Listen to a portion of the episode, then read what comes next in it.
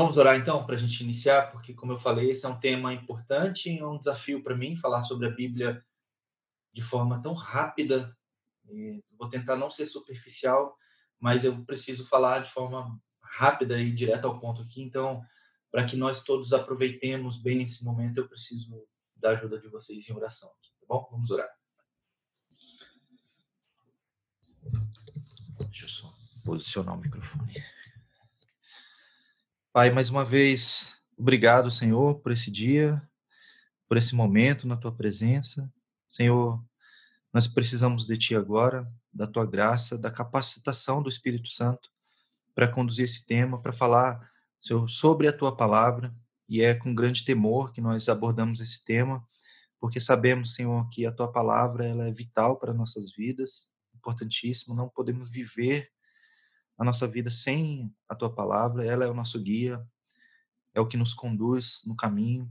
Pai, nos ajuda hoje a compreender mais sobre a tua palavra e aprender a amá-la, como ela deve ser amada, como ela deve ser apreciada. Senhor, nos ajuda. Nós te pedimos a tua bênção, em nome de Jesus. Amém. Vamos lá, então. Deixa eu compartilhar a tela aqui. E nós teremos dois vídeos, inclusive, nessa reunião de hoje. Então, eu vou correr, tá, gente? Eu vou correr, me perdoe. Se alguém quiser mais detalhes depois, me avise. Tem dois versículos bíblicos que a gente vai ler aqui. Salmo 119, 11 diz assim: Escondi a tua palavra no meu coração para não pecar contra ti.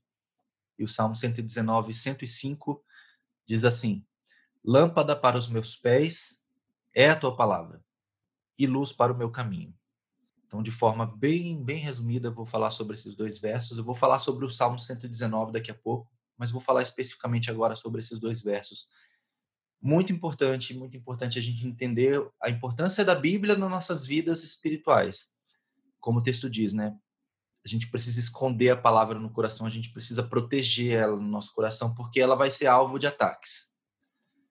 E se a gente esconde a, a palavra de Deus no nosso coração, a gente está mais protegido do pecado, que é o que está escrito aqui, né? Escondi a palavra para não pecar.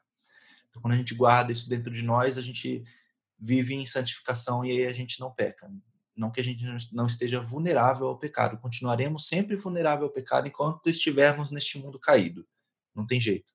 Mas com a palavra escondida e protegida dentro do nosso coração, a gente está mais protegido do pecado. E também diz que a palavra é lâmpada para os nossos pés. Então, é como se nós caminhássemos no escuro. E de fato, nós vivemos no mundo de trevas e precisamos de luz para caminhar. E a luz é a palavra de Deus. Precisamos disso, gente. Não dá para caminhar sem a palavra de Deus. Até aqui a gente falou sobre oração, falamos sobre jejum, falamos sobre chamado, sobre dons. E tudo isso é uma preparação para a gente entrar nesse tema da Bíblia. Eu não posso falar sobre a Bíblia, sobre a palavra de Deus, sobre como a gente andar nesse trilho da palavra de Deus, sem a gente ter falado primeiro sobre oração e jejum, e também sobre propósito, que também faz parte desse contexto porque é muito difícil você viver uma vida de leitura bíblica e de meditação bíblica sem orar e jejuar. É muito, muito, muito difícil. Algumas pessoas vão até conseguir, mas vão conseguir fazer essa leitura da Bíblia como literatura, não como texto sagrado. Não é isso que a gente precisa. A gente precisa ler a Bíblia como texto sagrado. Então, rapidinho, eu vou falar sobre a pesquisa, tentar não gastar tempo aqui, só para vocês verem, tá? como a gente trata a Bíblia hoje, nós, nosso grupo, e eu me incluindo aqui. A maioria das pessoas que é o verde e o roxinho aqui no gráfico tem mais de 10 anos de caminhada cristã. Muitos, a maior grupo aqui tem mais de 20 anos de caminhada cristã. Então, isso é uma informação. A gente já tinha feito essa pergunta no início, eu fiz ela de novo agora no final da mentoria. Qual a importância da Bíblia para você de 0 a 10? A maioria, 86%, diz que é 10 extremamente importante. Então, vamos associando as informações. Temos muito tempo de caminhada cristã, entendemos que a Bíblia é extremamente importante na nossa vida. E aí vocês disseram várias coisas boas sobre a Bíblia, que a Bíblia é luz, é direção, é revelação, é manual de instruções para a vida, tá tudo certo aqui. Eu só queria mais ou menos entender qual é a percepção de vocês sobre a Bíblia. E aí a pergunta que realmente importa aqui para mim é: tá, você disse que a Bíblia é super legal, ela é várias coisas boas para você e você já caminha uma caminhada cristã há muitos anos. Então, quantas vezes você já leu a Bíblia, já que ela é tão importante? E aí eu pergunto se você leu ela pelo menos uma vez inteira. E a gente tem uma estatística aqui que não é privilégio nosso. Isso é um privilégio, não é privilégio, né? Se a gente for falar de privilégio. Mas isso aqui é uma situação, é um cenário comum aos cristãos. A maioria das pessoas nunca leu a Bíblia inteira. Nunca. E eu digo para vocês que eu demorei mais de 20 anos para ler a Bíblia toda, a primeira vez também. E eu perdi, eu deixei muita coisa para trás nos, nesses anos de caminhada sem conhecer a Bíblia. Muito, muita coisa. E a maioria de nós aqui, 70% praticamente, nunca leu a Bíblia toda, pelo menos uma vez. Então a gente está fazendo alguma coisa errada, gente.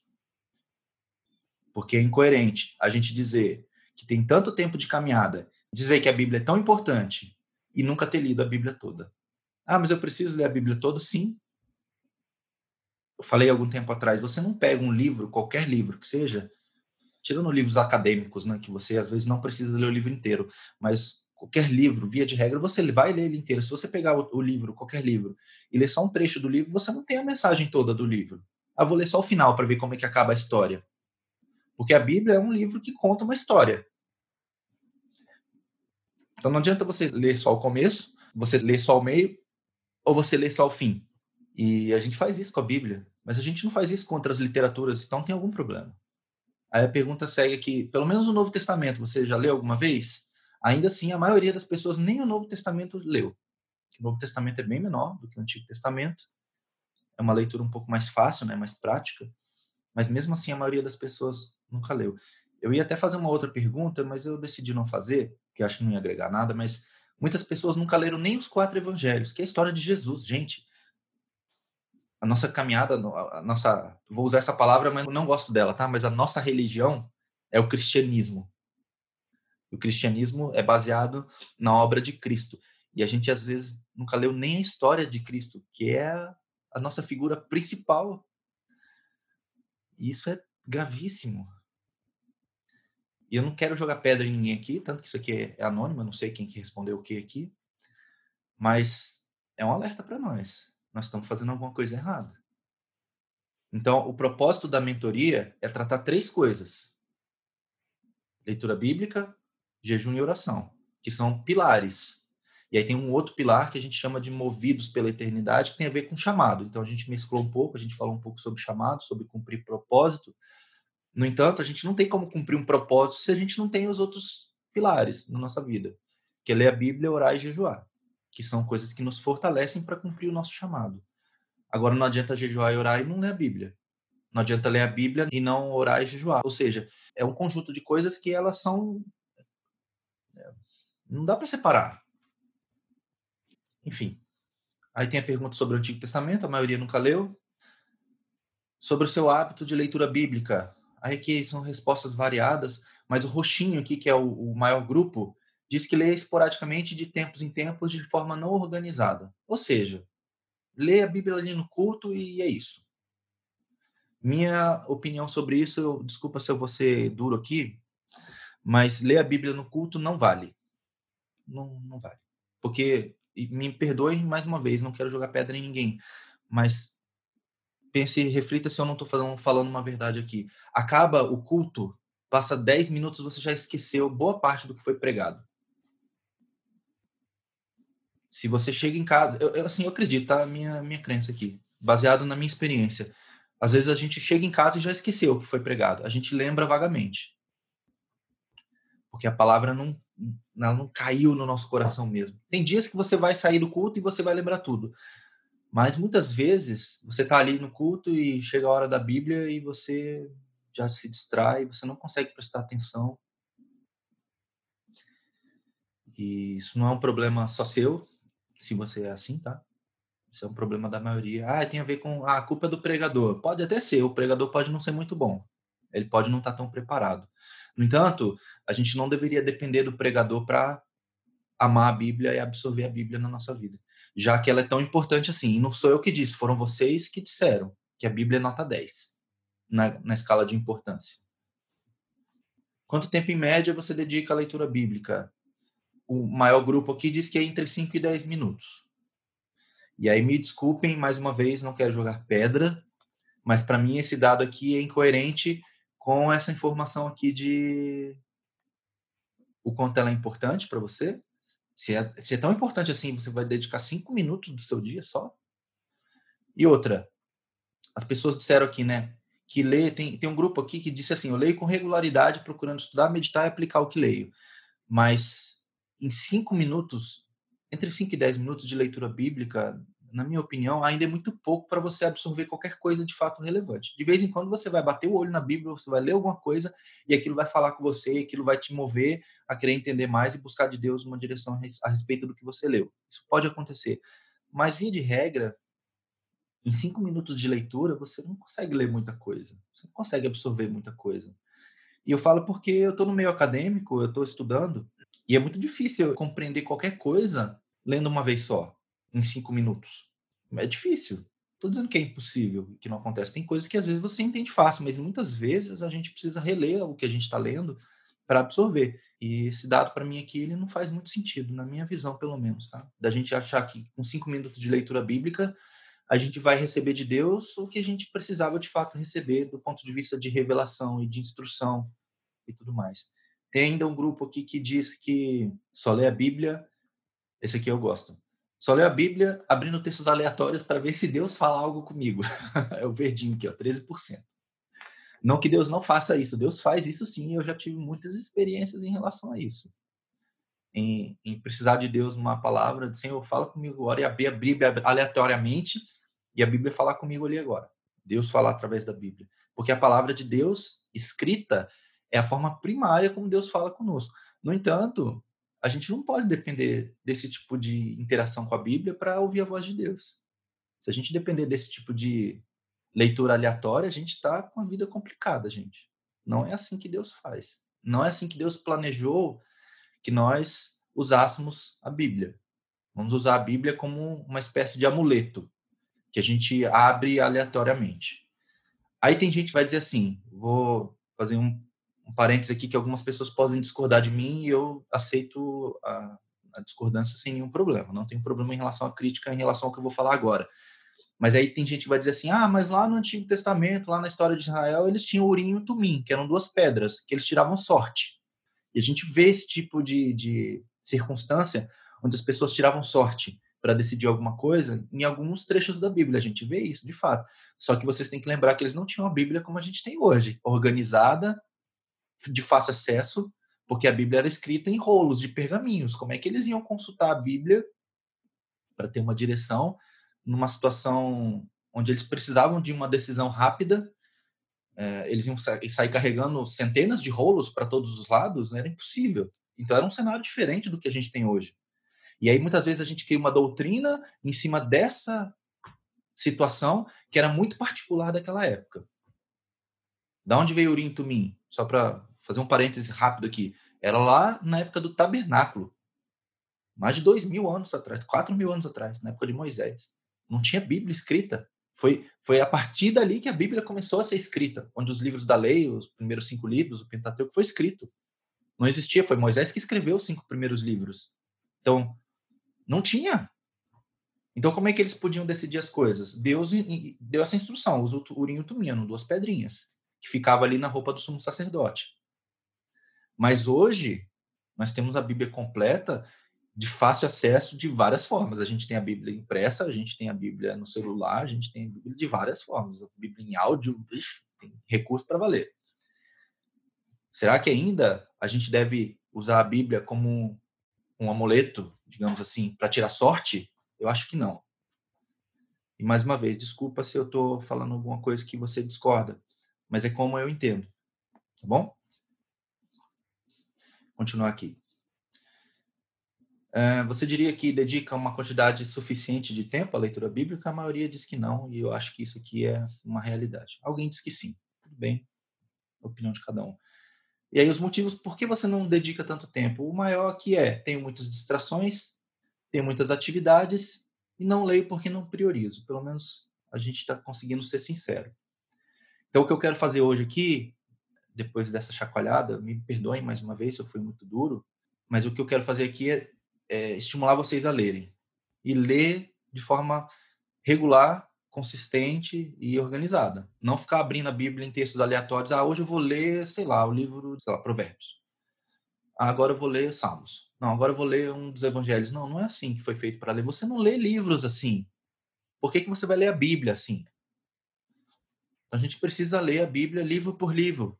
Eu vou falar um pouquinho sobre isso daqui a pouco. E aí, depois que você lê um livro, você lê outro. Porque a Bíblia, já indo para o assunto agora, a Bíblia é uma coletânea de livros, são vários livros. Então, quando você vai ler um livro, você normalmente vai ler o livro inteiro, do começo ao fim. Eu acabei de ler esse livro, aí você pega outro da prateleira para ler. Porque com a Bíblia a gente fica lendo trechos isolados, a gente não deve fazer isso. Então, só falando um pouquinho sobre características da Bíblia, do livro. Tá? Não estou falando ainda sobre a parte da revelação divina e tudo mais. Estou falando do livro. Então, é um livro antigo, muito antigo, muito antigo. Né? Então, os últimos textos foram escritos há dois mil anos atrás, então é uma literatura antiga. Temos que tratar a Bíblia como um livro antigo, a gente não pode ignorar isso. A gente tem a Bíblia católica, que tem 73 livros, e a gente tem a Bíblia protestante, que tem 66 livros. Qual é a diferença? A diferença é que na Bíblia católica tem os, os livros que são considerados apócrifos. Por que, que eles não estão na Bíblia protestante? Mas entende-se que esses livros eles não são parte da Bíblia, do entendimento protestante, porque eles são livros escritos durante os 400 anos de silêncio profético. Entre o último profeta do Antigo Testamento e João Batista. Teve 400 anos ali. E esses livros foram escritos dentro desse período. E aí, por causa disso, entende-se que não são livros de inspiração divina. Isso não foi decidido pelos protestantes, isso foi decidido pelos próprios judeus, tá bom? Porque esses livros fazem parte do Antigo Testamento, não fazem parte do Novo Testamento. Então você tem o livro de Tobias, Judite, você tem primeiro e segundo Macabeus, você tem um livro chamado Eclesiástico, você tem um livro chamado Sabedoria e um livro chamado Baruch. Esses livros são chamados de deuterocanônicos. Por quê? Porque eles foram incluídos depois. A Bíblia ela foi decidida, né? Existiam os concílios, existe um concílio entre os judeus para decidir quais são os, os, livros do Antigo Testamento, porque o Antigo Testamento é a Bíblia, digamos assim, do judeu. E depois, quando começou mesmo o cristianismo, lá no ano 100 mais ou menos, eles decidiram quais seriam os livros que fariam parte do Novo Testamento. E aí, no início, não tinha esses livros apócrifos. E eles foram incluídos depois pela Igreja Católica. Então eles são chamados de deuterocanônicos, porque deutero significa segundo, canônicos, digamos assim, vai. Não sei se está dando para entender. Eles foram introduzidos depois. Por isso que os protestantes eles não consideram esses livros. Mas eles têm a sua validade. Eu não vou negar que eles têm a sua validade. Como Lutero mesmo disse, eles são úteis para a leitura. Eles têm informações históricas importantes, mas não são considerados como revelação divina, tá bom? A Bíblia ela foi escrita por 40 autores diferentes, de vários contextos sociais diferentes. Então, você tem reis, como o rei Davi, você tem pastores, você tem pescadores, você tem ministros de Estado, você, você tem funcionários públicos, você tem gente de todas as classes sociais, de todos os de histórias diferentes, né? Pessoas que têm um panorama totalmente diferente uns do, dos outros, uns tinha um nível cultural mais alto, outros não, mas Deus usou de várias personalidades diferentes para escrever os livros que fazem parte da Bíblia. E apesar disso, os textos eles todos eles carregam uma harmonia textual muito grande. Ou seja, você não tem um livro da Bíblia que contradiz outro. Você não tem textos bíblicos se contradizendo, mesmo eles tendo sido escritos por pessoas de culturas e, de formações totalmente distintas. Isso é uma das coisas que nos leva a crer que o livro, que o livro, a Bíblia, os livros todos, eles são de fato inspiração divina.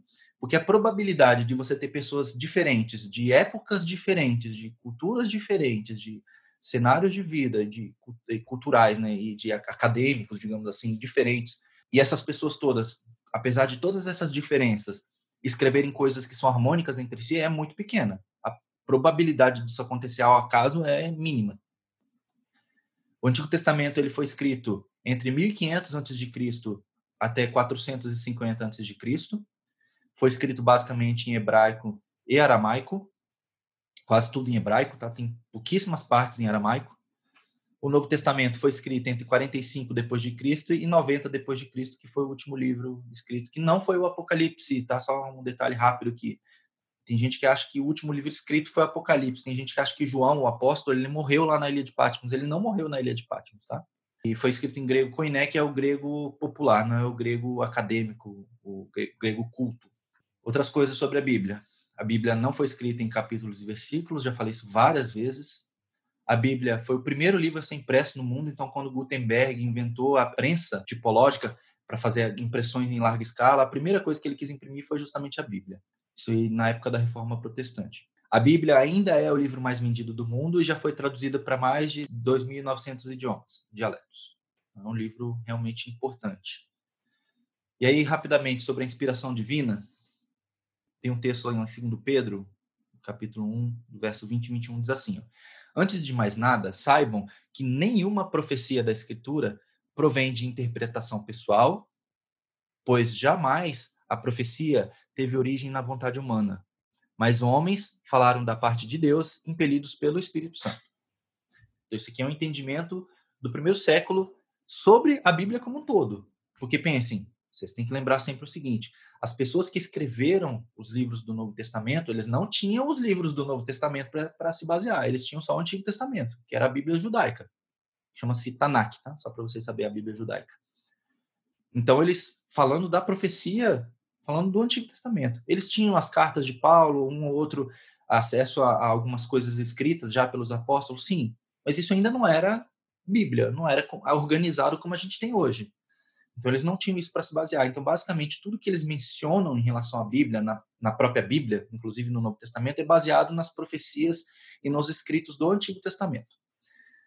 E aí tem algumas coisas que, que nos ajudam a entender que a inspiração da Bíblia é divina, porque os personagens bíblicos citam a própria Bíblia. Jesus citou a própria Bíblia várias vezes. Jesus menciona textos da Escritura. O apóstolo Paulo, ele cita várias vezes textos da Escritura.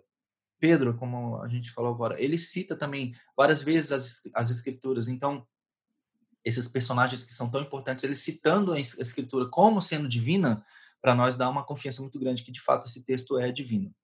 Você tem a historicidade da Bíblia, existem inúmeros fatos históricos com comprovação arqueológica. Então, alguém disse que algo aconteceu e aí a arqueologia, ela consegue provar que de fato aquilo aconteceu.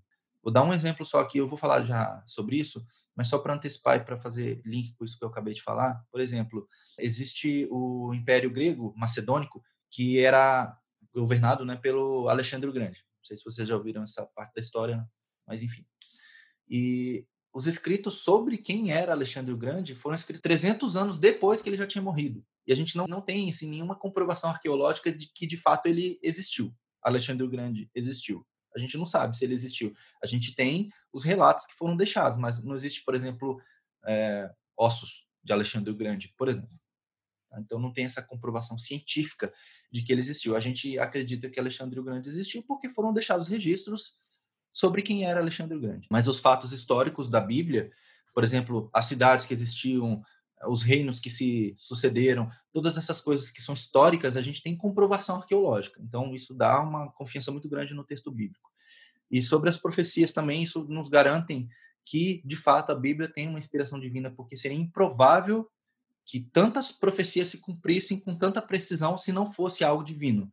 Então, a gente tem mais de duas mil profecias cumpridas à risca, assim, com precisão. Então, Deus disse que algo ia acontecer através de um profeta e aquilo de fato aconteceu. Existem mais ou menos 2.500 profecias na Bíblia. Pelo menos 2.000 já se cumpriram. Tem, tem mais de 2.000, tá? Eu, eu fui bem conservador aqui no número para não errar. Mas pelo menos 2.000 profecias cumpridas com precisão.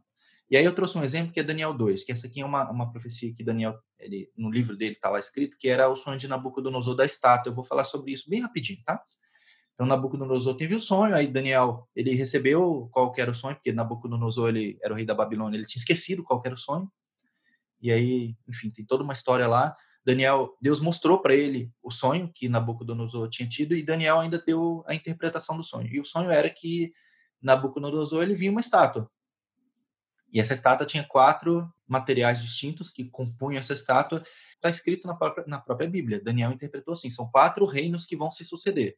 Então, primeiro reino é o babilônico. E logo depois vem o reino de qualidade inferior. Então, a cabeça de ouro vai ser sucedida pelo corpo de prata, que foi o Império Medo-Persa, de Ciro e Dario. que Daniel ele viveu nesses dois impérios aqui, ó, no babilônico e no persa.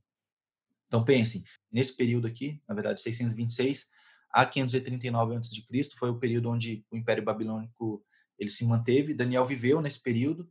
Logo em seguida veio o Império Medo-Persa. Daniel viveu nesse período também. E depois aqui em diante ele já não estava vivo. Mas Daniel previu isso com precisão, porque o sonho foi dado para Nabucodonosor, mas Daniel que interpretou. Depois veio o Império Grego, de Alexandre o Grande, como eu falei, né, de 300 a.C. a 146 a.C.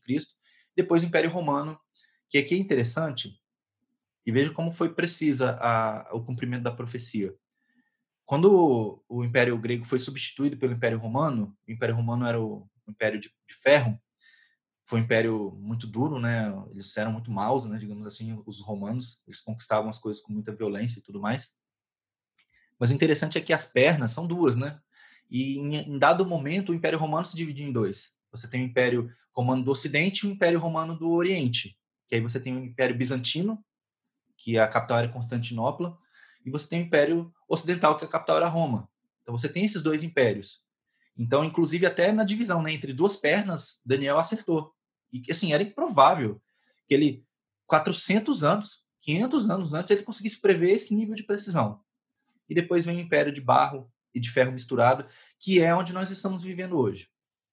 Que é uma mistura entre o que sobrou do Império Romano, que aí você tem a Europa, com barro, com coisa, um material mais pobre ainda, né? Que a gente vem de metal mais nobre para metal menos nobre e agora misturado com, com barro. Enfim, não vou nem falar sobre isso porque tem a ver com escatologia, com o fim dos tempos e tudo mais. O ponto é que em algum momento, porque até aqui, ó, até o Império Romano e depois do Império Romano, que caiu de fato em 1500, 1456, que isso aqui é o Império do Oriente, que aí veio os turcos otomanos e conquistaram Constantinopla. Eu não vou nem entrar nessa, nessa parte da história, mas isso aqui é história, gente. Isso aqui não é profecia bíblica interpretativa, não. Isso aqui é fatos históricos que você tem arqueologia para comprovar. Então você tem tudo isso daqui de fato cumprido com grande precisão. E aí a pergunta é: qual é a probabilidade disso ter sido previsto com tanta precisão, se não foi de Deus? Então, para mim, isso aqui seria suficiente para acreditar que a Bíblia é de fato um livro de inspiração divina, porque é improvável, do ponto de vista da estatística, da probabilidade, que alguém faça uma previsão com tantos anos de antecedência e acerte na mosca assim tudo. É improvável. E a gente tem duas mil dessas profecias que a gente consegue ver o cumprimento assim preciso. Outra coisa sobre a inspiração divina, a Bíblia ela é um livro indestrutível e ela vem sendo atacada desde que a Bíblia é Bíblia, ela vem sendo atacada Inclusive, no império do imperador Diocleciano, que era um dos imperadores romanos, ele, por ver o cristianismo como um problema, ele mandou destruir todos os manuscritos da Bíblia. Todos, queima tudo, queima tudo. E mesmo assim a Bíblia sobreviveu. E está aí até hoje, né? Outra coisa é a capacidade que a Bíblia tem de transformar o ser humano. Dizem que se você deixar é, pessoas ruins em contato com a Bíblia e só a Bíblia, essas pessoas elas se transformam e eu não duvido disso não não tem uma estatística sobre isso, mas eu acredito muito nisso, que a Bíblia é capaz de transformar a vida de todo mundo. E o fato da Bíblia ser atual até hoje, né? Até hoje você consegue extrair da Bíblia lições para nossa época. Por mais que ele seja um texto tão antigo, até hoje ele tem essa validade. E aí a Bíblia tem uma beleza também no texto que é impressionante. Aí a gente muitas vezes chama isso de revelação, mas tem coisas legais. Eu, eu vou trazer só um exemplo, dois exemplos aqui, na verdade, bem rápido. No capítulo 5 de Gênesis, a gente tem uma genealogia, a genealogia de Adão.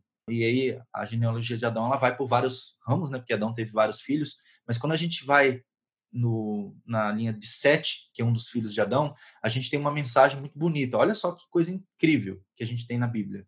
Esse aqui é a genealogia de Adão. Então, Adão teve um filho chamado Sete, que teve um filho chamado Enos, que teve um filho chamado Kenan, e aí vai, né? Isso é meio chato, né, quando você lê a primeira vez, só que se você lê isso com cuidado e com atenção, você consegue ver umas coisas muito legais em genealogia. Veja que cada nome desse em hebraico tem um significado. Aqui é o nome em hebraico, aqui é o nome em português, e aqui é o significado do nome. Então, Adão significa homem. Sete significa apontado, determinado. Enos significa mortal. E pensem só, os, as pessoas davam nome aos filhos, em hebraico os nomes têm muita força, né? Eles pensam muito sobre os nomes, mas pensa, Adão jamais saberia que na sétima, oitava geração dele teria uma pessoa chamada Enoque, por exemplo. Não tinha como ele prever isso. Certo?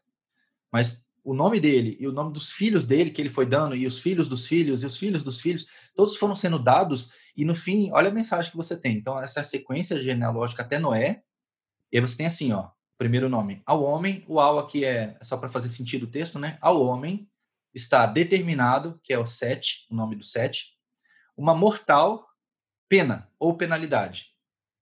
Mas o santo Deus, que é Maalalel, descerá. Enoque significa ensinando. Matusalém significa que a sua morte trará. Lameque diz desesperado ou sem esperança, ou seja, a sua morte trará ao desesperado ou ao sem esperança. Noé, que significa descanso ou conforto. Olha a mensagem que a gente tem. Ao homem está determinado mortal penalidade.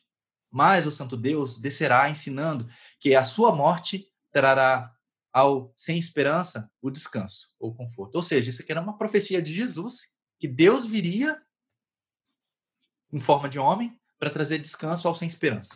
Isso está lá em Gênesis 5, no início de tudo. Deus já tinha deixado escrito isso na história, através dos nomes que vieram se sucedendo. Não pode ser coincidência, gente. Lindo, né? Tem muito disso na Bíblia. E aqui um do Novo Testamento que eu acho bem bonito também. Isso aqui é a parábola do filho pródigo. A parábola do filho pródigo ela tem algumas características que nenhuma outra parábola tem, das parábolas que Jesus contou. Primeiro, ela é a mais longa. E aí, segundo, ela tem um. Como é que eu posso chamar isso aqui? É como se fosse uma progressão em degraus. Então, você tem uma descida, você desce e depois você sobe de volta. E olha só, então, aqui, depois vocês leiam a parábola do filho pródigo, está lá no capítulo 15 de Lucas, tá? Então, assim, no verso 12, que é onde começa, fala sobre o filho ser perdido. Depois, no verso 13, é os bens dele foram gastos com uma vida cara, uma vida inútil, fútil. E aí, no verso 14, ele perde tudo. No verso 15, ele vai cuidar dos porcos, que era um grande pecado para os judeus. Era uma coisa ofensiva demais você cuidar de porco. E aí, no verso 16, ele tem a, a, rejeição total, ou seja, ele não pode nem comer a comida dos porcos. E aí no verso 17 ele cai em si, né? Ele fala assim: o que, que eu estou fazendo aqui? E aí ele começa a jornada de volta. E aí vejam como tem similaridade ou, ou simetria entre as coisas. Então no verso 18 ele se arrepende. Então ele mudou de mente, agora ele se arrepende e ele começa a voltar. Antes, onde tinha uma rejeição total, agora o pai aceita o filho totalmente. Onde tinha um grande pecado, que era cuidar de porcos, existe um grande arrependimento. Onde ele tinha perdido tudo, agora ele ganha tudo de volta. Onde os bens tinham sido gastos, agora os bens são usados numa celebração, que o pai manda matar um, bezerro cevado. E no verso 12 aqui tem um contraste com o verso 24, que é o pai falando com o filho, que esse seu irmão ele tinha se perdido e agora foi encontrado. Veja que coisa linda. Isso está na Bíblia. É só a gente estudar. Legal, né? Espero que tenha feito sentido isso aqui para vocês. Então, essa primeira parte tem dois áudios muito mais completos do que isso, para falar sobre a inspiração bíblica, sobre a veracidade do texto bíblico. Tem muitos argumentos técnicos ali. Se vocês quiserem saber mais, ouçam o podcast sobre a veracidade da Bíblia. Usa lá a ferramenta de busca e pesquisa lá. Agora, nesses próximos minutos, eu tenho que falar sobre a Bíblia de forma prática tentar ajudar vocês a quererem ler a Bíblia. Então a gente tem o Salmo 119, que é o Salmo da Bíblia. Isso aqui é mais uma coisa bonita sobre a Bíblia. O Salmo 119 é o maior capítulo da Bíblia, ele tem 176 versos e são divididos em 22 sessões. E cada sessão dessa tem um significado especial, tem um sentido espiritual, uma aplicação à caminhada espiritual. Se vocês quiserem saber o que é isso, vocês precisam estudar. Não vou dar de graça para vocês isso aqui, tá? e olha só que interessante, são são 22 sessões, e cada sessão tem oito versículos. E cada uma dessas sessões inicia com uma letra do alfabeto hebraico. São 22 letras no alfabeto hebraico. Então aqui eu trouxe um exemplo, tá? Esse aqui é o verso 1 e o verso 2. Começa com essa letrinha aqui, que eu não sei se vocês conseguem ver. Talvez não, porque está bem pequeno, né? Mas depois, quando vocês olharem o PDF, vocês vão ver. Essa letrinha que parece um pouco com uma letra K, é, ela se chama Aleph. Em algumas Bíblias mais antigas, o Salmo 119, cada sessão dessa de oito versos, tem lá escrito assim, Aleph. E aí tem os oito versos. Aí a segunda sessão tem Bet, que é a segunda letra do alfabeto hebraico. Depois tem as, as próximas letras, e são bem demarcadas as sessões. Eu achava que era o nome de quem tinha escrito aquela sessão, mas não é, não tem nada a ver. Tem a ver com qual é a letra hebraica que faz parte dessa sessão. E aí você tem aqui, em hebraico, né, o, o texto, sempre vai começar a primeira sessão, todos os versos começam com a letra Aleph. Depois, todos os próximos oito versos começam com a letra Bet, e assim por diante. Então, foi escrito de forma muito planejada isso. E será que é por acaso? Provavelmente não. Então, aqui tem o texto em hebraico e a tradução aqui, aí é óbvio que na tradução em português ele foi adaptado, né, para fazer sentido, mas todos os versos do Salmo 119, com exceção de cinco, falam da Bíblia. De alguma forma falam da Bíblia. E aí o número oito, né, que eu falei, né, que são oito, oito versos por sessão, e eles são sempre iniciados com a mesma letra, tem um significado também. Porque o número oito, ele vai aparecer várias vezes no Salmo 119. Então são oito versos em cada sessão. A palavra de Deus, ela é descrita por oito palavras diferentes, que tem a ver com oito responsabilidades que a gente tem que ter em relação à palavra de Deus. O número oito várias vezes. E o número oito, ele é a palavra Shemoná, em hebraico. Dessa palavra Shemoná, ela se deriva uma outra palavra que se, chama Shuban, que essa palavra significa gordura. E gordura, para nós, é aquilo que sobra. Ou seja, é mais do que suficiente. E como a palavra de Deus é Jesus, Jesus é mais do que suficiente. Não é? É bem legal. Isso é o Salmo 119. E aí tem aqui, ó, oito formas que a Bíblia aparece no, no Salmo 119. Eu trouxe aqui para vocês do verso 1 ao verso 9, só para vocês verem, tá? Então, bem-aventurado os irrepreensíveis no seu caminho, que andam na lei do Senhor. A lei do Senhor é uma das formas como aparece a palavra de Deus, lembra que são oito formas. Bem-aventurados que guardam suas prescrições, as prescrições de Deus é a palavra de Deus, e buscam de todo o coração não praticam iniquidade e andam nos seus caminhos. Quais são os caminhos? O caminho é a palavra de Deus. Tu ordenaste os teus mandamentos, os mandamentos é a palavra de Deus, para que cumpramos a risca. Tomara sejam firmes os meus passos para que eu observe os teus preceitos. Quais são os preceitos de Deus? A palavra de Deus. Então, não terei de que me envergonhar quando considerarem todos os teus mandamentos. Já tinha falado sobre mandamentos. Render-te-ei graças com integridade de coração quando tiver aprendido os teus retos juízos. Quais são os juízos de Deus? A palavra de Deus.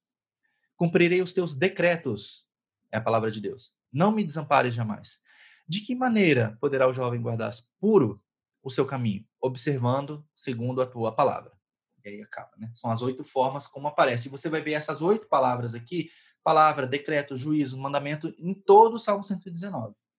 Então, se você quer aprender alguma coisa sobre a Bíblia, leia o Salmo 119 e você vai ver como é importante a gente ler a Bíblia.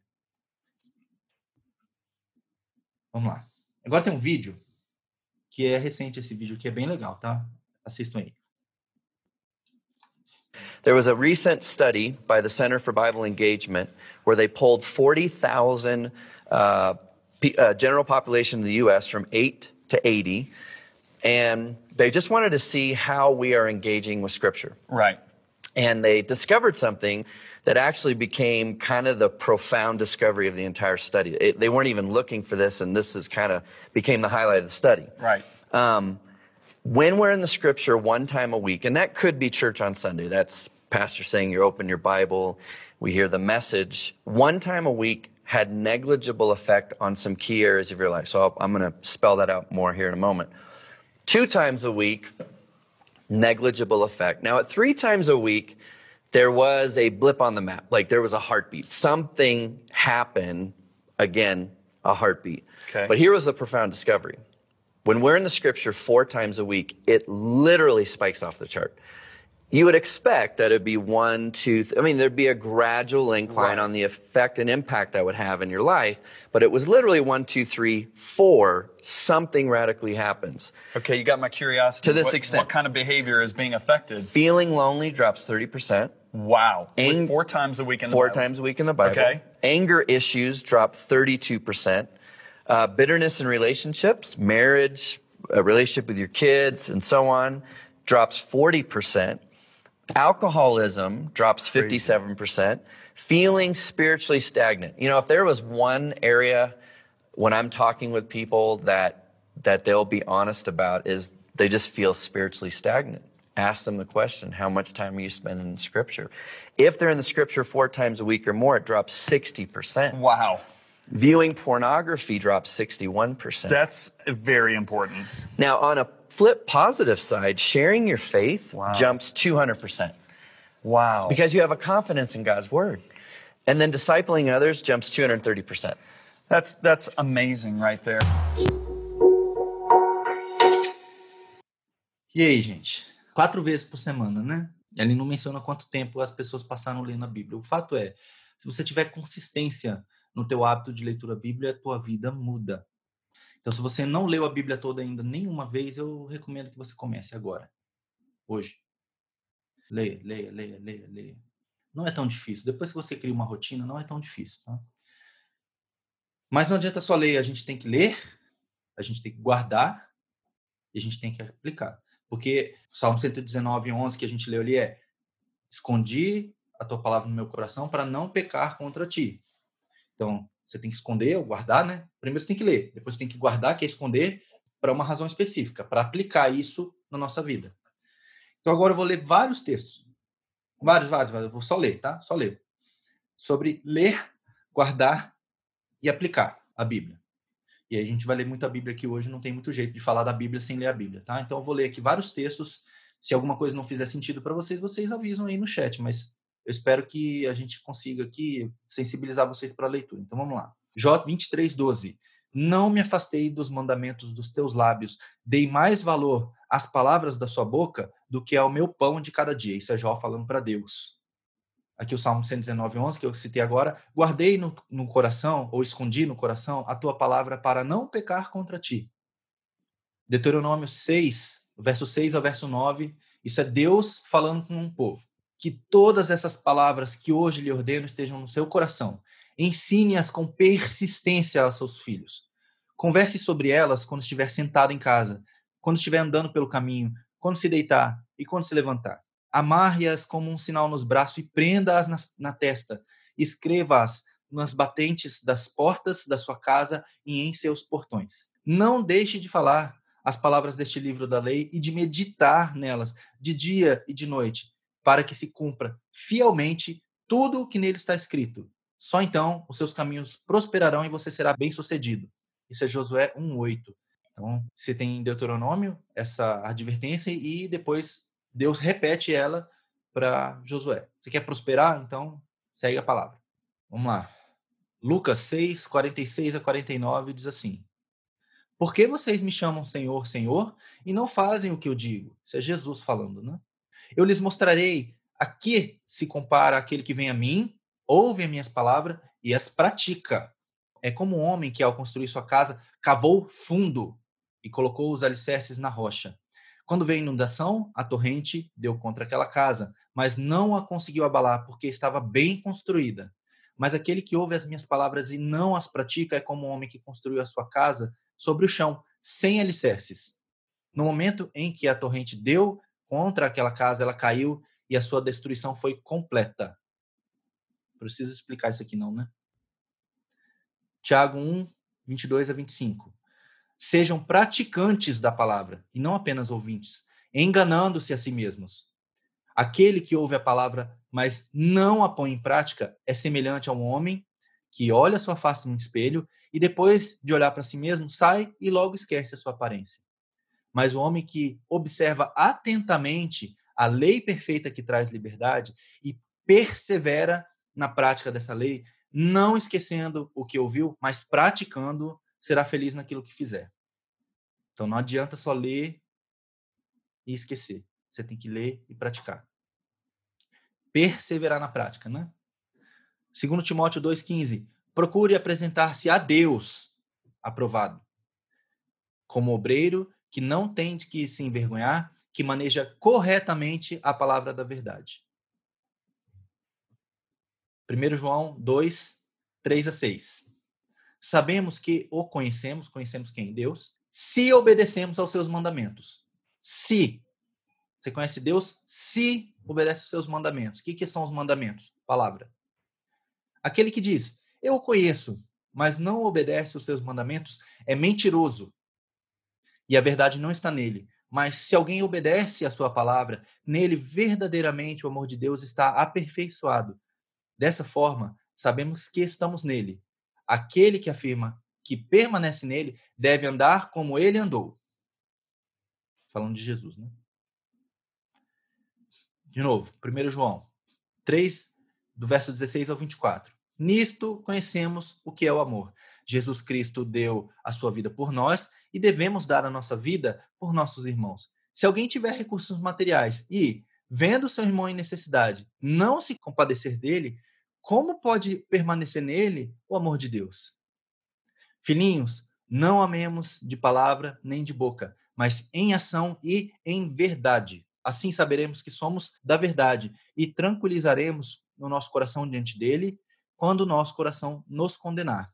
Porque Deus é maior do que o nosso coração e sabe todas as coisas. Amados, se o nosso coração não nos condenar, temos confiança diante de Deus e recebemos dele tudo o que pedimos, porque obedecemos aos seus mandamentos e fazemos o que lhe agrada. Isso aqui é colocar em prática, aplicar a palavra.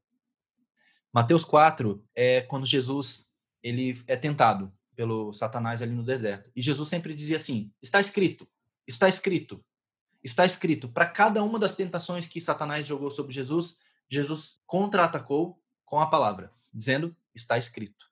Então a palavra de Deus é a nossa arma. Se você vai lá em Efésios 6 e você vai ver a armadura de Deus, a armadura é basicamente composta por itens de defesa, com uma exceção. Só tem uma arma de ataque na armadura de Deus, a espada. E a espada é a palavra de Deus.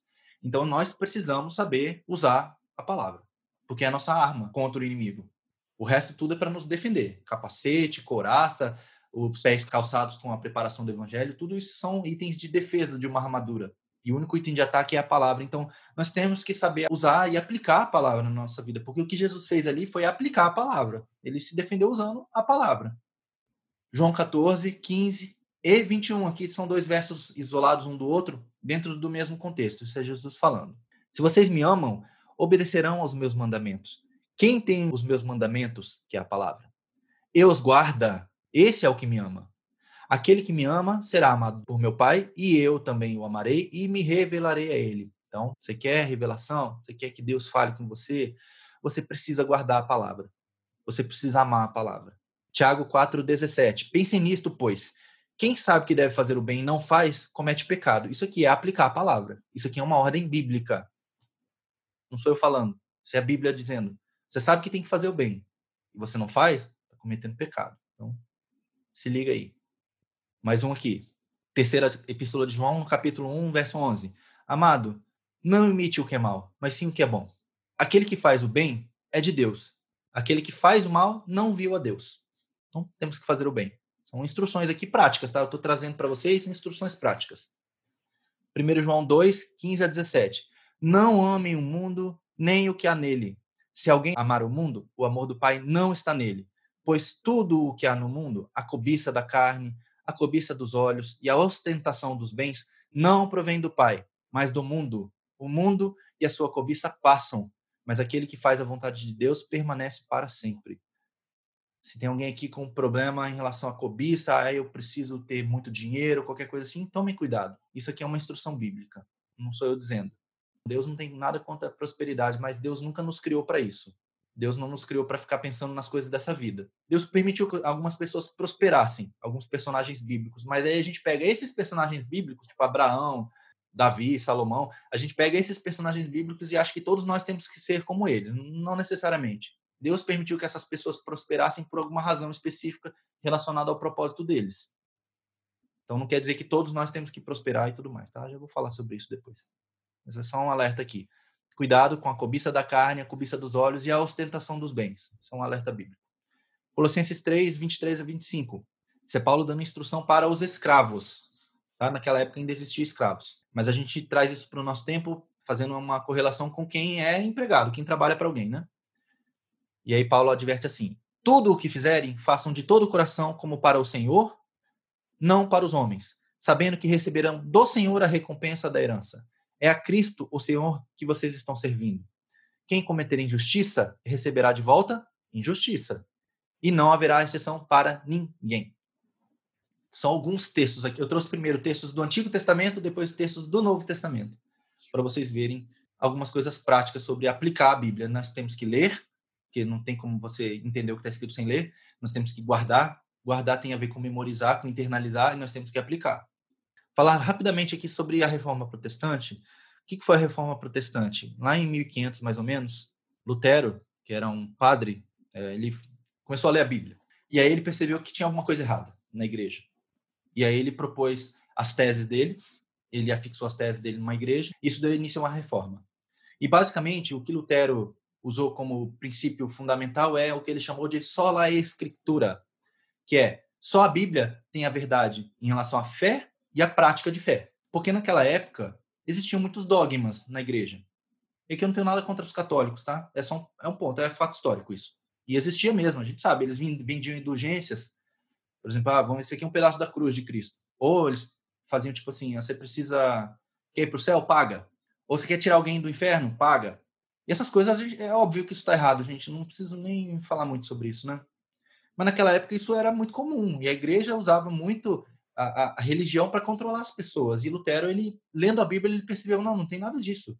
A nossa salvação não é pelas obras, é pela graça. Isso está escrito na Bíblia. Só que não era isso que era pregado. E aí ele foi lá, afixou essas teses, uma delas é essa, sola escritura, que é uma, um fundamento da reforma protestante, são cinco pilares. Um deles é essa, sola escritura. Então, a partir daí é que começou toda a reforma protestante. E aí existiu o cisma da igreja depois, a igreja católica se dividiu em uma parte apostólica romana, outra ortodoxa, enfim. O mundo mudou, né? A partir daí. E o ponto é, a base da reforma protestante é a Bíblia. E a maioria das pessoas não lê a Bíblia, católico, evangélico, não importa. E o que eu quero reforçar aqui é que se nós lêssemos a Bíblia, gente, como seria diferente? Eu mostrei aquele vídeo agora há pouco, né? Quatro vezes por semana, o tanto de diferença que faz. Se a gente lesse a Bíblia, gente, tudo seria diferente. E alguns textos agora sobre isso. 1 Coríntios 4, 6, Paulo falando ali, dizendo assim: a Adriane está falando assim: existe um filme chamado Lutero, tem até no YouTube, se eu não me engano, esse filme, tá? Vale a pena ler, para você entender como foi a reforma protestante, tá? Vale a pena. 1 Coríntios 4, 6 diz assim: Irmãos, apliquei essas coisas, ou seja, a doutrina, a mim e a Paulo, por amor a vocês, para que aprendam de nós o que significa. Não ultrapasse o que está escrito. Está escrito alguma coisa? É aquilo. A gente não precisa fazer acréscimos à Bíblia. E muitas vezes a gente quer fazer acréscimos. Isso é muito, muito, muito, muito perigoso. Porque a palavra de Deus é de Deus. Se a gente faz acréscimos à palavra de Deus, a gente está correndo um risco sério. Lá em Apocalipse tem um, uma maldição declarada sobre quem tirasse um tio sequer da lei, ou que acrescentasse. Então, cuidado. Não ultrapasse o que está escrito. Se não está escrito determinada coisa, você tem que refletir muito bem em relação à doutrina ou qualquer outra coisa. Salmo 19, 7. A lei do Senhor é perfeita e revigora a alma. Os testemunhos do Senhor são dignos de confiança e tornam sábios inexperientes. O que é uma coisa perfeita? É uma coisa que não carece de, de nada, não tem falta de nada. Então a Bíblia ela é perfeita. Você não precisa pôr nada na Bíblia e você não pode tirar nada dela. Paulo falando aos Gálatas, no capítulo 1, versos 6 ao 9. Estou muito surpreso em ver que vocês estão passando tão depressa daquele que os chamou na graça de Cristo para outro evangelho, o qual, na verdade, não é outro, porque não existe outro evangelho, só existe um. Porém, há alguns que estão perturbando vocês e querem perverter o evangelho de Cristo. Mas, ainda que nós, Paulo e os seus apoiadores, ou mesmo um anjo vindo do céu, pregue a vocês um evangelho diferente daquele que temos pregado, que esse seja anátema. Anátema é uma palavra que, no mínimo, ela significa maldito. Como já dissemos, agora repito, se alguém está pregando a vocês um evangelho diferente daquele que já receberam, que esse seja anátema. A Pri falou assim, né? Isso não se perde nas traduções, ultrapassar o que está escrito. Quando Paulo fala isso, ele está falando do Velho Testamento ainda, né? Então existem limites estabelecidos ali. O que ele quer dizer é que você não pode ultrapassar os limites que foram determinados pela palavra. Agora, as traduções podem influenciar isso? Com certeza. Se você traduzir mal o texto. Por isso que quando a gente estuda a Bíblia, a gente vai para a parte acadêmica, a gente se preocupa sempre em, em olhar o texto no hebraico e no grego, para tentar entender melhor o sentido do que está escrito. Mas isso aqui é, acho que é um, um pouco mais técnico, tá? E não, não vou gastar tempo com isso agora. Se você depois quiser conversar, a gente pode conversar, tá bom? Mas você tem razão. As traduções podem nos atrapalhar. Mas eu vou falar um pouquinho sobre as versões da Bíblia daqui a pouco, tá? Então, aqui Paulo dando esse alerta aos Gálatas, porque eles estavam saindo de um evangelho que ele tinha sido pregado e indo para um outro. E aí tinha a, a questão judaizante, né? Eles estavam querendo voltar ao judaísmo na igreja de Gálatas para é, os rituais, as datas, a circuncisão, eles queriam voltar a fazer tudo isso. E não é para isso que, que, Paulo tinha pregado, não foi para isso que Jesus morreu, é o que ele estava dizendo. Atos 17, 10 e 11 diz assim: E logo os irmãos enviaram de noite Paulo e Silas a Bereia, que é uma cidade, e eles, chegando lá, foram à sinagoga dos judeus. Ora, estes, estes quem? Os bereanos, foram mais nobres do que os que estavam em Tessalônica, porque de bom grado receberam a palavra, examinando cada dia nas escrituras se as coisas eram assim. Então Paulo pregava, os bereanos iam nas escrituras conferir se o que Paulo falou estava certo. Então temos que usar a Bíblia como referência, como parâmetro. E aí a gente tem que tomar cuidado com as distorções. Porque algumas pessoas vão distorcer a Bíblia. Talvez não com má intenção, talvez por não conhecer alguma coisa, aí tem a ver com o que a gente falou agora aqui, por não entender bem os contextos e tudo mais, então pode acabar distorcendo a Bíblia. E aí, Mateus 4 tem lá a tentação de Jesus, né? Eu falei agora há pouco. E o que Satanás tentou fazer com Jesus? Ele tentou, primeiro, tentar Jesus em relação a uma necessidade física dele. Você está com fome? Transforma a pedra em pão. Usa o teu poder para o teu próprio benefício. Foi o que ele quis dizer. Jesus falou: nem só de pão viverá o homem, mas de toda palavra que procede da boca de Deus. Então, Jesus foi lá e, pum, deu a palavra na cara de Satanás.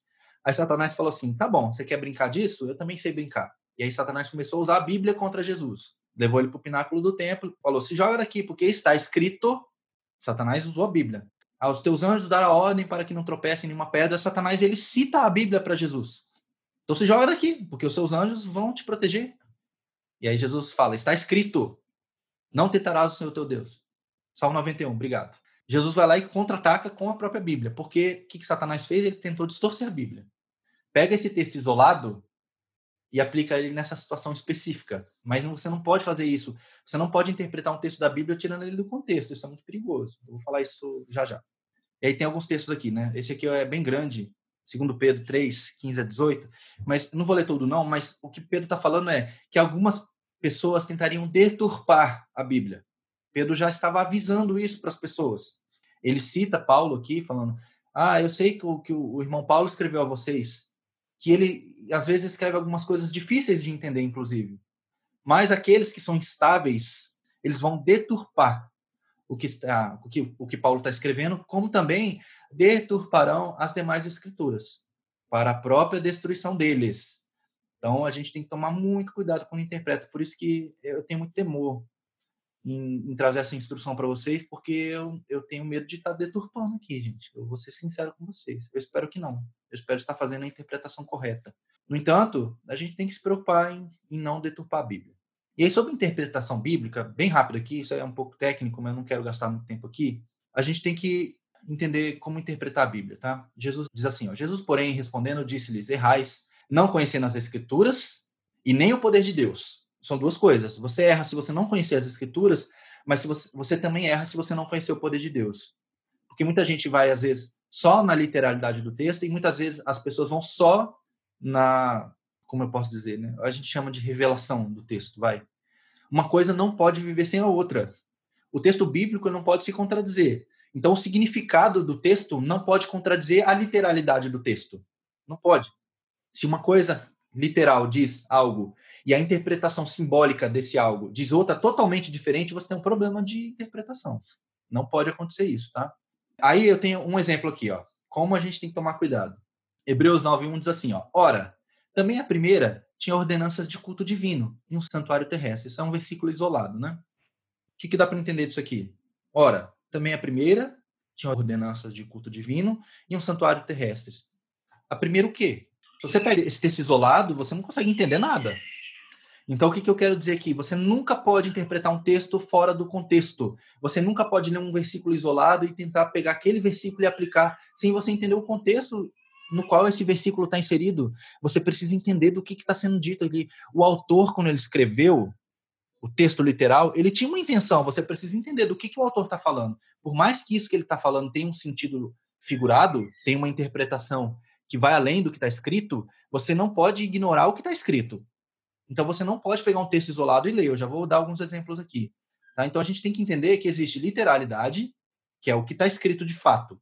Você tem tipologia, que é o que está escrito de fato tem metáforas. E você tem alegorias, que são histórias que são contadas para ter uma moral. Sabe aquelas histórias que têm moral? As parábolas de Jesus eram alegorias, eram histórias que as pessoas conseguiam entender, porque eram coisas do contexto social deles, mas que tinham um significado além do que estava sendo contado. Então, é uma alegoria. Então, a gente tem esses três tipos de coisas que a gente precisa observar na Bíblia. Você tem que observar o que está escrito, a literalidade. Você tem que ver se tem algum tipo, alguma coisa que é uma referência a outra, e se isso é uma alegoria. A gente não pode ignorar essas coisas. E aí, em Hebreus 10, 1, diz assim, ó, Ora, visto que a lei tem sombra de bens vindouros, não a imagem real das coisas, nunca jamais pode tornar perfeitos ofertantes, com os sacrifícios que ano após ano perpetualmente se oferecem. Isso aqui está falando sobre os sacrifícios, tá? Mas o que, que eu quero pegar desse texto aqui? Que a lei que foi dada para Moisés e que os judeus seguiam, ela era uma sombra do que viria. O que, que é uma sombra? É uma projeção. Você joga luz sobre um objeto, quando a luz bate naquele objeto, ela vai projetar uma sombra. A sombra do objeto dá para você entender do que, que aquele objeto é. Por exemplo, eu sempre dou o exemplo da mão. Se você jogar a luz na minha mão, vai produzir uma sombra de uma mão. Você consegue ver que é uma mão, mas você consegue ver de forma muito precária ainda. Você não consegue ver qual é a espessura dessa mão, qual é a cor dessa mão, qual é a textura dessa mão. Tem algum defeito nessa mão? Você não consegue ver, mas você consegue ver que é uma mão. Então, o que o autor de Hebreus está dizendo é: a lei ela tinha sombra do que viria ainda na frente. Então, quando você analisa, por exemplo, o tabernáculo, você vê que o tabernáculo é cheio de tipos de Jesus, que é a tipologia, como eu falei aqui. Então, ele era aplicável na literalidade, sim. Os sacrifícios tinham o seu papel, sim, mas todos eles apontavam para algo que viria no futuro, que é o próprio Jesus, que é o que está escrito aqui, né, sobre os sacrifícios. Então, a gente precisa fazer sempre essa análise mais ampla dos textos. A gente nunca pode ignorar essas três coisas: a literalidade, a tipologia e as alegorias. A gente tem que entender o que é o quê, tá? E aí, só para finalizar essa parte, tem exegese e exegese. Qual que é a diferença? Exegese é uma palavra que muita gente às vezes não gosta, a gente ouve falando mal disso nos púlpitos. Na verdade, exegese é a interpretação de texto, é você tirar do texto um significado. Você pega o texto e dele você extrai um significado. Exegese é o contrário, você pega um significado e você imputa esse significado no texto. E é isso que a gente vê muito.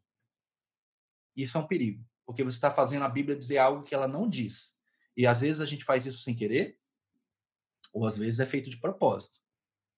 Principalmente quando a gente quer falar sobre algo material, uma, uma abordagem humanista, abordagem de vitória, de prosperidade, isso é muito comum a gente ver pega um texto que não tem nada a ver aquele contexto daquela situação ali, pega um versículo isolado e usa. Aí exemplos. Tudo posso naquele que me fortalece. Filipenses 4:13. Isso está falando o quê? Que você pode fazer qualquer coisa? Que você pode vencer qualquer dificuldade? Será que é isso que está dizendo? Com certeza não é. Não é. Se você ler o capítulo 4 de Filipenses, você vai entender que não é isso que Paulo estava falando. Paulo estava falando assim: eu já aprendi a viver em necessidade ou em abundância. Aprendi a ter muito, a ter pouco. No entanto, tudo posso naquele que me fortalece. Ou seja, eu posso todas as coisas. Não é a minha condição externa que vai influenciar o meu trabalho do ponto de vista espiritual. É isso que Paulo está dizendo ali. Se você ler o capítulo 4 de Filipenses, você entende. Agora a gente pega esse texto aqui isolado e faz uma mensagem. Você pode tudo. Você é vencedor. Somos cabeça e não cauda. Está aqui, né? Deuteronômio 28, 13. Isso aqui é um é um erro. Você não pode fazer isso com a Bíblia. Outro texto aqui, não julguem para que vocês não sejam julgados. A gente cita isso, né? Ah, você está fazendo julgamento, irmão, não pode. Onde está dizendo que não pode? Ah, está dizendo nesse texto aqui, não. Aí você tem que ler o contexto. Por que, que Jesus disse isso? O que Jesus estava querendo dizer é: você não pode julgar, porque se você for julgado também, você vai ser condenado. E aí Jesus fala: você não pode querer tirar um cisco do olho do seu irmão se você tem uma trave no seu. Primeiro, hipócrita, tire a trave do seu olho para que você possa enxergar bem e aí sim você possa ajudar o seu irmão a tirar o cisco do olho dele. Então era um alerta aqui, uma advertência de Jesus nesse sentido. E aí Jesus diz: não julguem para que não sejam julgados, porque com o mesmo julgamento, com o mesmo peso que você julgar, você vai ser julgado. Então é uma advertência, não quer dizer que a gente não pode julgar. E essa aqui eu já falei, né? E o Senhor te porá por cabeça e não por cauda, só estarás em cima e não embaixo, vírgula. O texto continua em outro versículo. Mas as pessoas pegam só isso aqui e fazem uma mensagem em cima disso. Isso é extremamente perigoso, gente. Não faça isso. Depois, como é que o texto continua? Se você continuar lendo.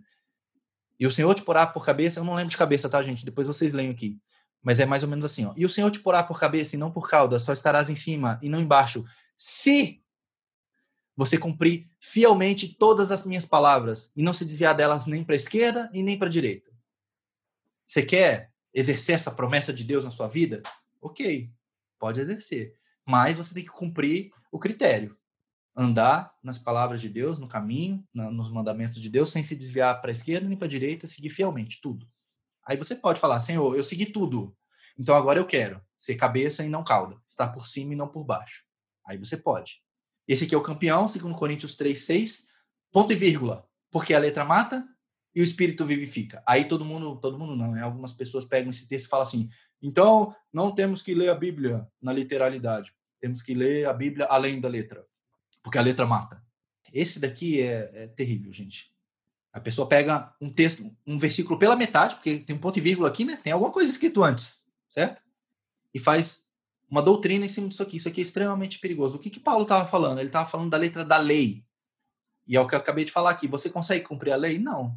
Então, se você vai viver debaixo da lei, você vai morrer, porque você não consegue cumprir a lei. E esse era o ministério da lei. É o ministério da morte que Paulo fala. Mas o Espírito veio com o ministério novo, que é o ministério da vida, que é a graça. Porque Deus sabe, você não consegue cumprir a lei. Então, eu mandei alguém para cumprir a lei em seu lugar e para morrer pelos seus pecados. E aí, agora tem a graça. Então, o ministério do Espírito é o ministério da graça, o ministério da lei é o ministério da morte. É isso que Paulo estava falando. Se você ler 5 Coríntios 3 inteiro, você vai entender. Agora, se você ler só esse texto aqui, realmente, você cria uma doutrina em cima disso e uma doutrina errada. E esse último aqui, ó. Mas, buscai primeiro, tem mais aqui, né? Mas, buscai primeiro o reino de Deus e a sua justiça. E todas essas coisas vos serão acrescentadas. Que coisas? Que todas estas coisas? Estas é um pronome demonstrativo, que está falando de algo específico. Que coisas?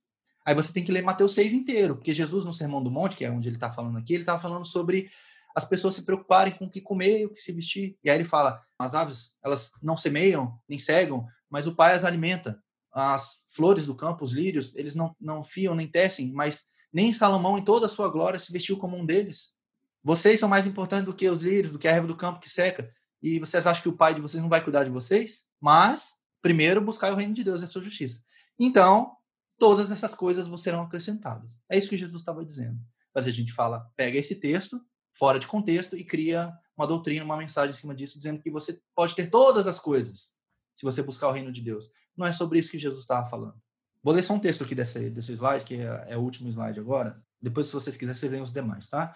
Mas esse aqui, em Hebreus 5, o autor de Hebreus diz assim, ó, quanto a isto, sobre o assunto que ele estava falando, temos muito que dizer, coisas difíceis de explicar, não porque são difíceis em si mesma, mas porque vocês se tornaram lentos para aprender. De fato, embora a esta altura já devessem ser mestres, vocês precisam de alguém que lhes ensine novamente os princípios elementares da palavra de Deus. Vocês estão precisando de leite e não de alimento sólido.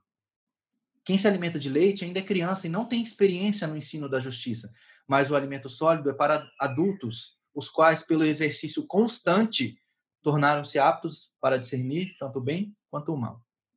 O autor aqui está dando uma bronca ali nos Hebreus, justamente porque não conheciam a Bíblia. E aí eles queriam evoluir, queriam alimento mais sólido, mas eles ainda não estavam em condições de receber. E nós, muitas vezes, estamos assim, gente. A gente não tem condição de receber mais de Deus porque a gente não tem maturidade para receber. Por quê? Porque a gente não, não exercita a palavra de Deus. Embora, pelo nosso tempo de caminhada cristã, a maioria de nós aqui tem mais de 10 anos, muitos têm mais de 20 anos, muitos de nós ainda estamos como crianças, precisando de leite, precisando ainda dos princípios elementares da palavra de Deus, como o autor de, de Hebreus aqui fala. Aí alguém vai dizer assim: ah, mas é muito difícil ler a Bíblia, é muito complicado. Eu concordo. Como eu falei, a Bíblia é um texto antigo. E aí eu tenho essa ilustração aqui, é uma brincadeira. Eu vou parar de compartilhar a tela rapidinho aqui, peraí só para eu poder mexer nesse quebra-cabeça, que a Bíblia é mais ou menos como um quebra-cabeça num primeiro momento. Que muitas vezes a gente acha difícil, como é um quebra-cabeça, quando você pega as peças todas separadas ali, você acha que não consegue montar. Mas é possível montar, se você fizer do jeito certo. E aí, como é que a gente monta um quebra-cabeça? Eu vou, eu vou falar aqui já. Normalmente eu, eu deixo vocês falarem para a gente exercitar e poder brincar aqui, mas como o tempo já está em cima, como é que normalmente a gente monta um quebra-cabeça? Normalmente a gente primeiro olha a caixa, né? A foto, para ver como é que é. Mas muitas vezes a gente não tem a foto toda para ver. E a Bíblia, a gente dificilmente a gente vai ter a foto toda para ler, porque a Bíblia é inesgotável. Mas a gente começa pelas bordas normalmente, não é? Então você começa por aquilo que é mais fácil de você entender. Então, por exemplo, se eu fosse começar aqui, eu, eu, sinceramente eu não sei como é que é o quebra-cabeça mais, tá? Mas eu vou montar. Por exemplo, essa peça número 2 aqui é essa borda aqui de cima. Beleza, qual mais é borda? Ó, o 8 é essa borda aqui do lado. O 9 eu não sei onde é. Qual mais que é borda aqui? Essa aqui, ó, o número 3, é essa borda aqui de cima. Qual mais é borda? Aqui, o 7 é uma borda. Obrigado. Agora já tenho as bordas, né? Agora eu vou começar as de cima aqui, ó. Por exemplo, parece que a 12 encaixa com essa aqui. Vamos ver. É, ó. Então, beleza. Essa 5, acho que encaixa com a 7 aqui. Opa. Beleza. A 6, acho que é aqui. Ó, já tá ficando melhor. A 11 é aqui. E conforme você vai montando, vai ficando mais fácil, não é? A Bíblia é a mesma coisa, gente. Você começa e parece que você não entende nada. Aí você começa a montar as pecinhas e aí vai ficando mais fácil. Ah, essa aqui é aqui. Essa aqui é aqui. Essa daqui é aqui. E essa daqui é aqui. E aí você monta o quebra-cabeça. Faz sentido? Então, se para você a Bíblia é difícil de ler, comece pelo que é mais fácil. Comece pelo Novo Testamento. Leia os Evangelhos. Depois leia as cartas de Paulo. Depois você volta para o Antigo Testamento. Leia o livro de Provérbios, que é um livro prático também. Vai lendo coisas mais fáceis. Mas leia os livros. Não adianta ler textos isolados. Leia o livro. Tá bom? Porque, porque senão não vai fazer sentido para você. O autor escreveu o livro por uma razão específica. Cada livro foi escrito por uma razão específica. Então leia o livro. Então leia o livro de Mateus, leia o livro de Mateus inteiro. Depois você vai para outro. E assim por diante. Começa a montar o quebra-cabeça e as peças vão fazendo sentido na medida em que você vai lendo. E aí você entende uma coisa aqui, outra coisa ali, aí depois essas duas coisas juntas fazem sentido. E aí você começa a se fortalecer. E aí textos que antes eram muito difíceis de você entender, eles passam a não ser tão difíceis mais. E você vai evoluindo, vai evoluindo, vai ficando mais fácil. Não que você vai conseguir absorver tudo, nunca ninguém vai absorver tudo, porque a palavra de Deus é inesgotável. No entanto, você vai começando a absorver melhor os textos bíblicos, mas você precisa ler. E você precisa guardar. E você precisa aplicar. Aquilo que é fácil de aplicar, aplique já. Que nem eu dei alguns exemplos ali, né? Você está vendo teu irmão em necessidade e você não ajuda, está pecando. Melhor ajudar. É fácil de aplicar. Ajuda como você pode. Não sei como. Aí cada um vai ver, tá bom? Para finalizar, tem um vídeo. Esse vídeo tem oito minutos. Eu sei que já passou do horário, gente. Desculpe de novo. Eu tentei não passar, mas enfim, eu falei que ia ser difícil, né? E é isso, gente. A pergunta que fica é: que desculpa daremos? Temos muitas atividades no nosso dia, não tenho tempo, tenho muitas distrações, não priorizei essa atividade, não vai colar. Porque a gente tem tempo para muitas coisas, né? E eu falo por mim, tenho minhas distrações também. Cada um tem as suas. Mas a gente não pode ser incoerente, hipócrita, porque a maioria de nós diz que a Bíblia é nota 10. Mas a gente prefere outras coisas no lugar da leitura bíblica.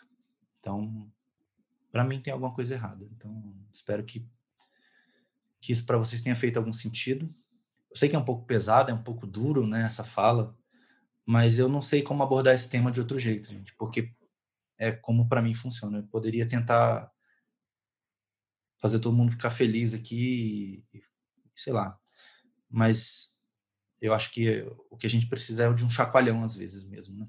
Então precisamos precisamos dar valor à Bíblia, como eu mostrei, tem, tem ainda existem muitas pessoas que não têm acesso à Bíblia e nós temos acesso à Bíblia em qualquer lugar, em qualquer hora, em qualquer versão, em qualquer idioma. Em... Quer estudar a Bíblia? Tem em grego e hebraico, com tradução, tem tudo. Fácil, de graça. Não é nenhuma questão de dinheiro mais, né? Mas muita gente não tem. A gente vê ali os chineses, né? Até hoje na China é proibido. Na verdade, existe perseguição na China, as igrejas são escondidas, né? Enfim. Precisamos mudar, gente, precisamos. E eu espero que, de alguma forma, isso tenha feito sentido para vocês. Desculpem mais uma vez passar do horário. A melhor versão para iniciante, na minha opinião, a minha opinião pessoal, é a nova tradução na linguagem de hoje. Ah, mas ela perde a revelação. Aí, eu tenho uma posição pessoal que é assim: você não deve ler a Bíblia para procurar revelação, que está escrito além da letra. Eu sei que tem muita revelação na Bíblia, eu mostrei algumas aqui no início. Eu sei disso. E é muito bonito você ver a revelação quando você entende que aquilo diz respeito a outra coisa. Ah, esse símbolo não é bem isso, é, é algo que está além. É uma sombra. O símbolo é uma sombra do que está no futuro. Sim, muito legal ver isso. No entanto, a gente, antes de querer entender o símbolo, a gente tem que ler o que está escrito.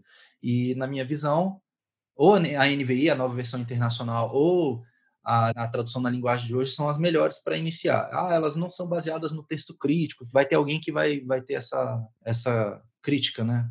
A essa minha opinião. Eu, eu entendo isso. O que é o texto crítico? É o texto original, né, em hebraico mesmo, feito a transliteração palavra por palavra e tudo mais. Porque muitas bíblias elas são paráfrases, ou seja, pega o texto e reescreve o texto de forma que fique fácil de entender. São paráfrases. E isso pode realmente tirar algumas coisas do contexto. Aí tem a ver com o que a Pri falou agora há pouco. Ah, não tem a ver com a tradução? Sim, às vezes tem. No entanto, para começar, eu prefiro ler uma, uma linguagem que eu entenda, porque pense assim, aí vocês podem discordar de mim, mas se a Bíblia fosse traduzida hoje, a Bíblia em português, não existe uma Bíblia em português, aí vai ser traduzida. Eu acredito que ela não seria traduzida com o português arcaico que a gente tem nas Bíblias mais antigas, na Almeida Revisada, Almeida Revista Atualizada, enfim, que fala vós, tu. A gente não usa essa palavra tu, não usa. A gente não usa voz. Então, na Bíblia, se ela fosse traduzida de novo hoje, na minha visão, pelo menos, ela seria traduzida como você, como vocês. E algumas palavras que não se usam mais, a gente não veria, como a gente vê na Bíblia. E isso torna a leitura mais difícil. Então, eu, particularmente, prefiro ler numa versão mais fácil de entender. Eu leio a Bíblia em todas as versões, na verdade. Eu leio o mesmo texto em todas as versões que eu tenho disponível, eu tenho um monte, para ver o que, que cada tradução diz. E aí, como eu falei, né, do ponto de vista acadêmico, a gente vai no original para ver o que as palavras originais elas significam, para ter para tentar entender o contexto, o sentido melhor do texto. Mas ainda assim, existe margem para interpretação, porque, por exemplo, tem palavras em hebraico que não existem em português. Então, a gente tenta, adaptar. Mas enfim, melhor versão para mim é, são as versões que você entenda. Se você entende na Almeida Corrigida Fiel, que é a mais recente da, da, das versões da Almeida, leia na Corrigida Fiel ou na corrigida, na atualizada, não sei, leia a versão que você preferir.